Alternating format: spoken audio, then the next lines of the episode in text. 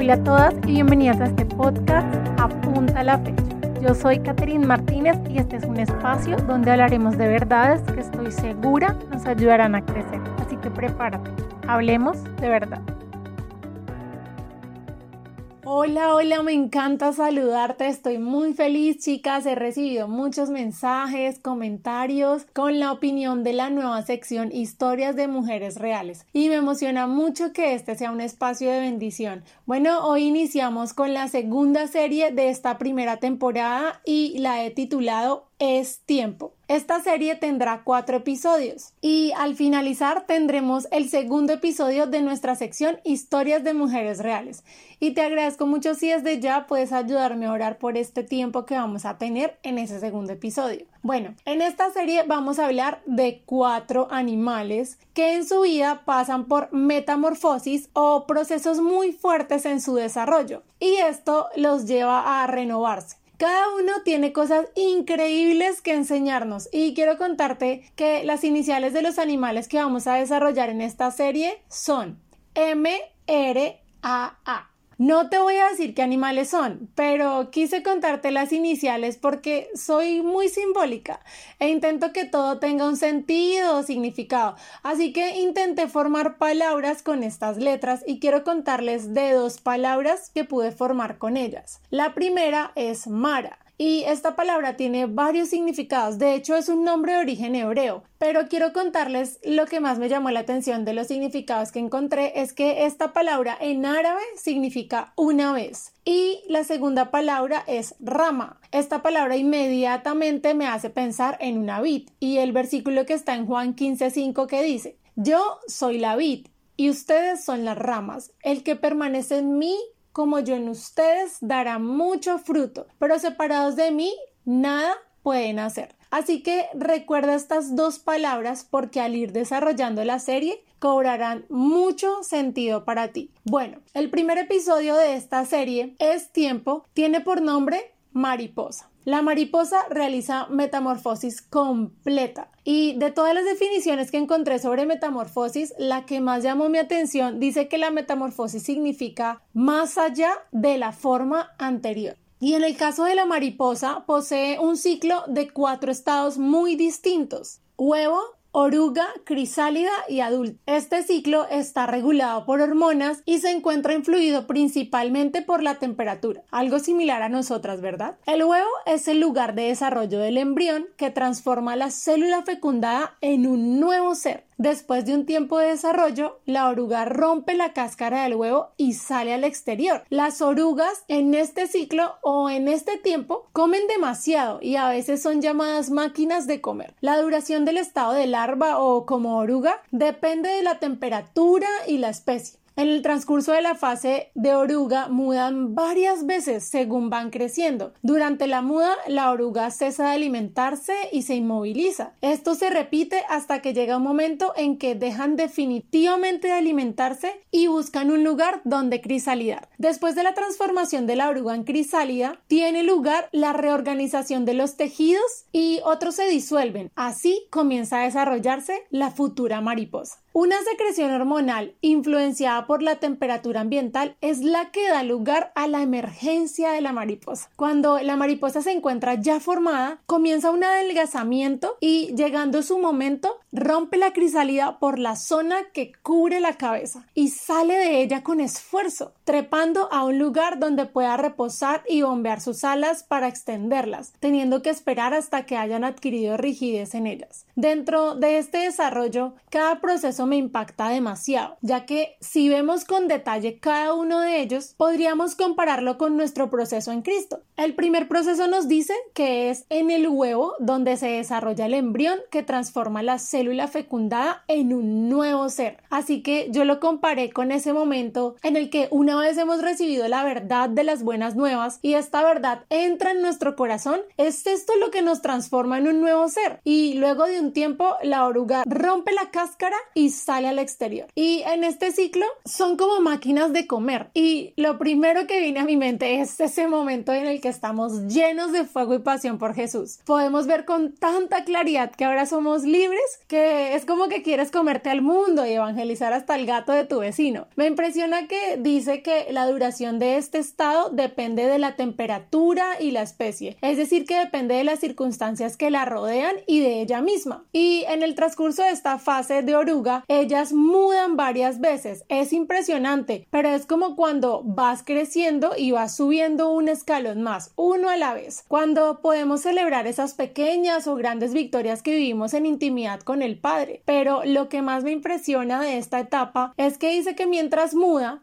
ella cesa de alimentarse y se inmoviliza. Wow. No sé si has tenido esos tiempos en los que has tenido que hacer un alto porque había tanto ruido a tu alrededor o esas temporadas en las que atraviesas un desierto o esa situación difícil que tuviste que pasar. No sé, pero fue claro que después de lo que viviste no volviste a ser la misma. Quizá fue doloroso, incómodo, pero te aseguro que si hoy te preguntara si estarías dispuesta a vivir ese proceso de nuevo, creo que tu respuesta sería que sí, porque te hizo lo que hoy eres, creciste, maduraste, mudaste como la oruga. Pero aún más impresionante es el final de esta etapa. Dice que esto ocurre hasta que dejan de alimentarse y buscan un lugar donde crisalidad. ¡Wow! Ellas mismas buscan el siguiente nivel. Dice que dejan de alimentarse definitivamente, es decir, que es su decisión. Por instinto saben que deben pasar a la siguiente etapa. No sé qué etapa estás viviendo hoy con Dios, pero atrévete a tomar la decisión como la oruga de quizá morir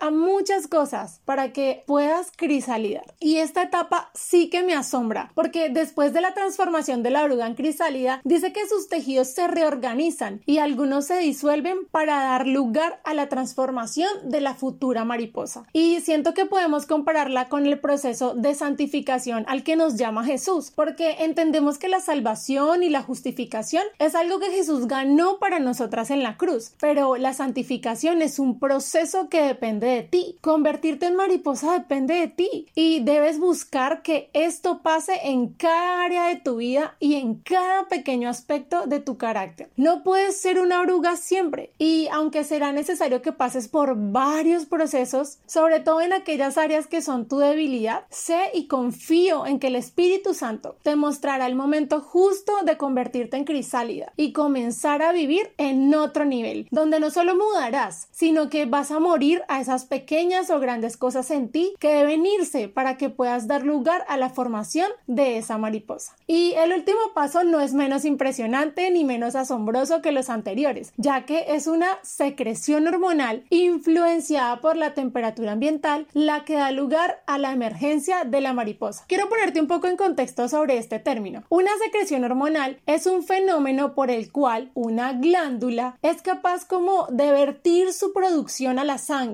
para que sea transportada por otro lugar del organismo donde se encuentran las células afectoras o receptoras con las que va a interactuar dando lugar a una acción específica. Mm, para que sea más sencillo quise compararlo con un mensaje que tiene un receptor y una acción específica, pero el proceso en sí lleva más detalles. Así que se me ocurrió que podía entonces ser comparable en nosotras con nuestros pensamientos, emociones, decisiones y acciones. Es decir, que solo hasta que la secreción hormonal ocurre, da lugar a la mariposa y esta secreción está influenciada por la temperatura del ambiente, es decir, factores externos. Así que solo hasta que esto ocurre puede convertirse en mariposa. Si lo aplicamos en nosotras, podríamos decir que solo hasta que permitimos que nuestros pensamientos sean influenciados por la palabra de Dios, como hablamos en el episodio de percepción, solo hasta que nuestra mente es renovada, esos pensamientos dan lugar a emociones que bajo la dirección del Espíritu Santo son pasadas por el filtro de las convicciones y nos llevan a tomar acción en nosotras y permiten que puedas convertirte en mariposa. Sí, porque solo la emoción en sí no siempre produce una acción. A veces, de hecho, nos paralizan las emociones, pero al pasarlas por el filtro de las convicciones, nos llevan a tomar acción. Por eso quisiera que en este momento pensaras cuáles son esas convicciones o esas verdades que has elegido como filtro en tu vida para ayudarte a tomar decisiones que te lleven a la acción. Si no las tienes, te animo a que puedas definirlas. De esta forma será más fácil tomar decisiones acertadas que te ayuden ayuden a avanzar en cada área de tu vida hacia el proceso de convertirte en mariposa. Y todo esto me hace recordar una historia que está en Juan 3. Una noche un hombre llamado Nicodemo vino a hablar con Jesús Jesús mientras hablaba con él le dijo algo que Nicodemo no entendía. Le dijo, te digo la verdad, a menos que nazcas de nuevo no puedes ver el reino de Dios. Nicodemo estaba realmente desconcertado por lo que había dicho Jesús. No podía entender cómo alguien podía nacer de nuevo. De hecho, hoy en día hay muchas personas que aún tienen dificultad para entenderlo, pero yo creo que este proceso de metamorfosis de la mariposa, al compararlo con nosotras, lo puede explicar un poco. Cuando la crisálida abre y la mariposa sale, es una nueva creación. La oruga ya no existe, ahora es una mariposa. Creo que esta es una buena forma de explicar lo que Jesús dijo cuando mencionó que había que nacer de nuevo. La Biblia dice en 2 Corintios 5:17, de modo que si alguno está en Cristo, nueva criatura es. Las cosas viejas pasaron y aquí todas son hechas nuevas. Dios no solo quiere que tengas libertad para que puedas vivir en la plenitud a la que has sido llamada, Él desea convertirte en una nueva criatura. Por eso quiero preguntarte, ¿tú qué prefieres? ¿Ser oruga o ser una mariposa. Jesús quiere convertirte en una hermosa mariposa y quiere hacerlo en cada área de tu vida, en cada aspecto de tu carácter. Pero recuerda que el proceso depende de ti. Él ya hizo su parte. A veces nos quedamos viviendo en la frase evangelista que dice Jesús te hará una nueva criatura si le invitas a habitar en tu corazón. Y no con esto quiero decir que la frase no sea real, es real. Es solo que es cierto que Él desea hacer eso en ti, pero ¿cuánto estás dispuesta tú a hacer para poder alcanzar el estado de ser mariposa. Muchas bendiciones, sueños y planes de Dios que han sido diseñados desde la eternidad para ti están allá, en la eternidad, sin tener una realización en lo terrenal porque no has estado dispuesta a hacer tu parte en el proceso. Me llama la atención que el último ciclo de esta metamorfosis se le denomina adulto. No creo que sea solo un término casual. Así que recuerda que ser una mariposa es un proceso de dos. Jesús ya hizo su parte en la cruz, se entregó completamente por ti. Sigues tú. Es tiempo de que avances, de que te conviertas en una hermosa mariposa. Bueno, chicas, espero que este tema sea de mucha bendición para ustedes. Me encantaría leer sus comentarios en Instagram y nos vemos en el próximo episodio.